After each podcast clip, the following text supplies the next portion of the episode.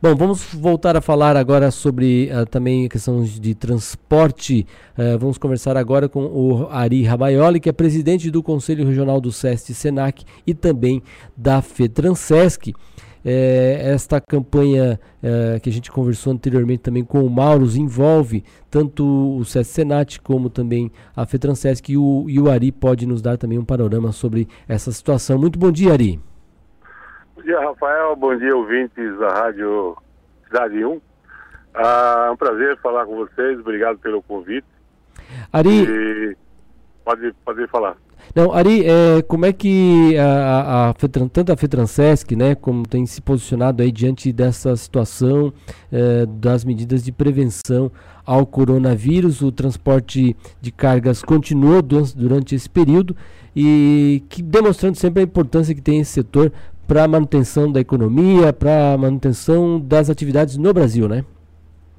Com certeza, tenho até participado do grupo econômico diariamente das reuniões do Estado de Santa Catarina para discutirmos estratégias aí para retomada das atividades econômicas e tenho dito que o setor de transportes é uma atividade essencial e que desde o início está trabalhando para garantir a ao abastecimento da, da, da, sociedade, da população de modo geral.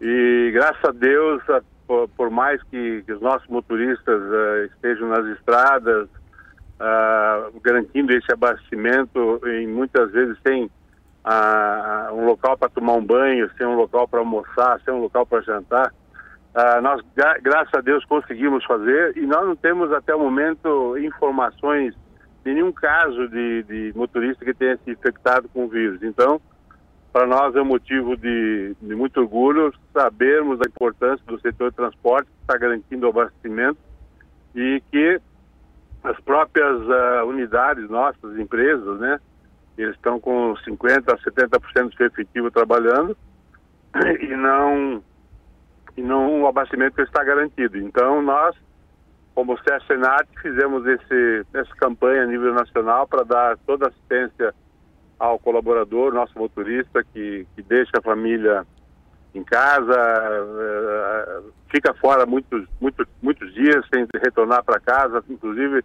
uma das, das, providências dos próprios motoristas é ficarem mais fora do que com a família, né, para evitar uh, essa possibilidade de contaminação dos, dos familiares.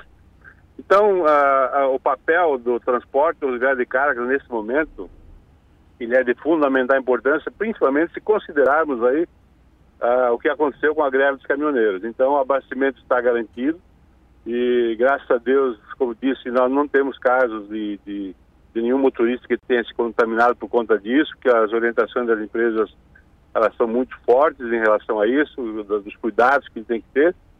E Uh, o SESCENAT, então, com essa campanha, ele garante o mínimo uh, do atendimento necessário para o motorista, fazendo exames de hipertensão, glicemia, e passando mais e mais orientações a respeito da, da, necessidade do protocolo dele como profissional se, se proteger.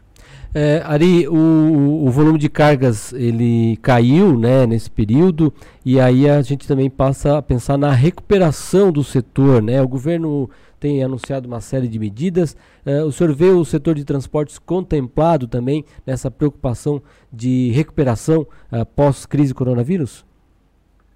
Em algumas situações, sim. Por exemplo, folha de pagamento, nós estamos, inclusive a nossa empresa, a minha empresa, reduziu carga horária de salário de 25%, né? Porque o movimento caiu em torno de 50%, o faturamento caiu em torno de 50%, porque o comércio fechado, a indústria parcialmente fechada, muitas empresas grandes em férias coletivas. Temos uma situação aqui em Joinville, da, da Tupi, por exemplo, com 8 mil colaboradores em férias coletivas é, restaurantes, muitas atividades fechadas ainda, então o, o, o, transporte sofre. Ontem, ainda na reunião do Grupo Econômico do Estado, nós falamos que o passageiro, transporte de passageiros, prefere aguardar um pouco mais, porque não dá para trabalhar com 50% da capacidade. Os, os, ônibus não conseguem uh, ter resultado uh, transportando 50% do, do, do, do, do, público, né, do, do, não, não, usuário. Não paga o custo. É, é, não paga o custo. E nós, o transporte, hoje, para garantir o abastecimento, nós estamos ah, com esse custo, porque os caminhões eles têm rotas e têm é, percursos para seguirem, é, é, de, de, da matriz até as unidades, por exemplo, Joinville e São Paulo, São Paulo e Joinville, o caminhão tem subido com 50% da capacidade. Por quê? Porque a indústria é, parcialmente está de férias coletivas, então não cria volume para todas as transportadoras trabalharem com, com a capacidade máxima dos caminhões. Então, o setor de transporte está sendo muito sacrificado com, com, com essa atividade essencial, né? Entendemos que ela é fundamental, nós temos que continuar, mas o prejuízo é grande porque um veículo que rodava da matriz Joinville até Itajaí, até Jaraguá, até Blumenau, ele hoje vai com um terço de carga dentro do estado. Um terço, um quarto. Então ele roda muito com pouca mercadoria.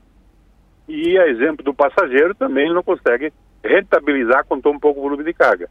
Mas nós vamos continuar assim, uh, fazendo esse sacrifício para realmente garantir a toda a população o abastecimento. E quanto a, ao, aos recursos de, de BNDES, por exemplo, que o, que o governo disponibilizou para as folhas, agora na folha de, de abril, agora não conseguiram viabilizar nenhuma operação que eu tenha conhecimento. Então está uma dificuldade muito grande de oper, operacionalizar essas, esses recursos, né? Eu tenho certeza que muitas empresas, tanto do transporte quanto do comércio, deixaram de fazer folha agora no, no dia 6. Então é uma preocupação, talvez o governo consiga até a próxima folha uh, se, se organizar para que as empresas possam tomar esses recursos para garantir pelo menos a folha de pagamento, né? E também em relação aos tributos, né? O governo federal andou prorrogando físico fins, andou prorrogando alguns tributos federais e o governo do estado não consegue prorrogar ICMS. Então nós temos que trabalhar com 50% da nossa capacidade e na segunda-feira, dia, dia 13, já tem a guia do ICMS para ser paga. 50%, uh, 40%, 50% dos clientes não estão pagando as faturas, então você transporta, você tem a despesa, você tem o imposto na sequência, você não recebe, isso está dando realmente um fluxo, um desencaixe muito grande do fluxo de caixa das empresas, um problema muito sério. Eu não sei até quando as empresas vão suportar essa essa instabilidade, esse, esse desencaixe tão grande na, na, nos, nos, orçamentos de cada uma das empresas. Né? Ok, então a, a, gente espera que essa situação se desenrole com a tentativa de volta à normalidade, a gente consiga também é, resolver esses problemas e que a gente consiga voltar ao. Vai demorar um pouquinho, mas a gente, é, com paciência, espero que tudo isso passe. Obrigado ao Ari Rabaioli, presidente do Conselho Regional do SES Senat e da FETRANSESC pelas informações, pelo contato aqui com o nosso ouvinte e espectador da Rádio Cidade em Dia. Um bom dia, bom trabalho para o senhor. Obrigado, Rafael, pelo convite. Estamos sempre à disposição para maiores outros esclarecimentos que fizerem necessário. Forte abraço aí.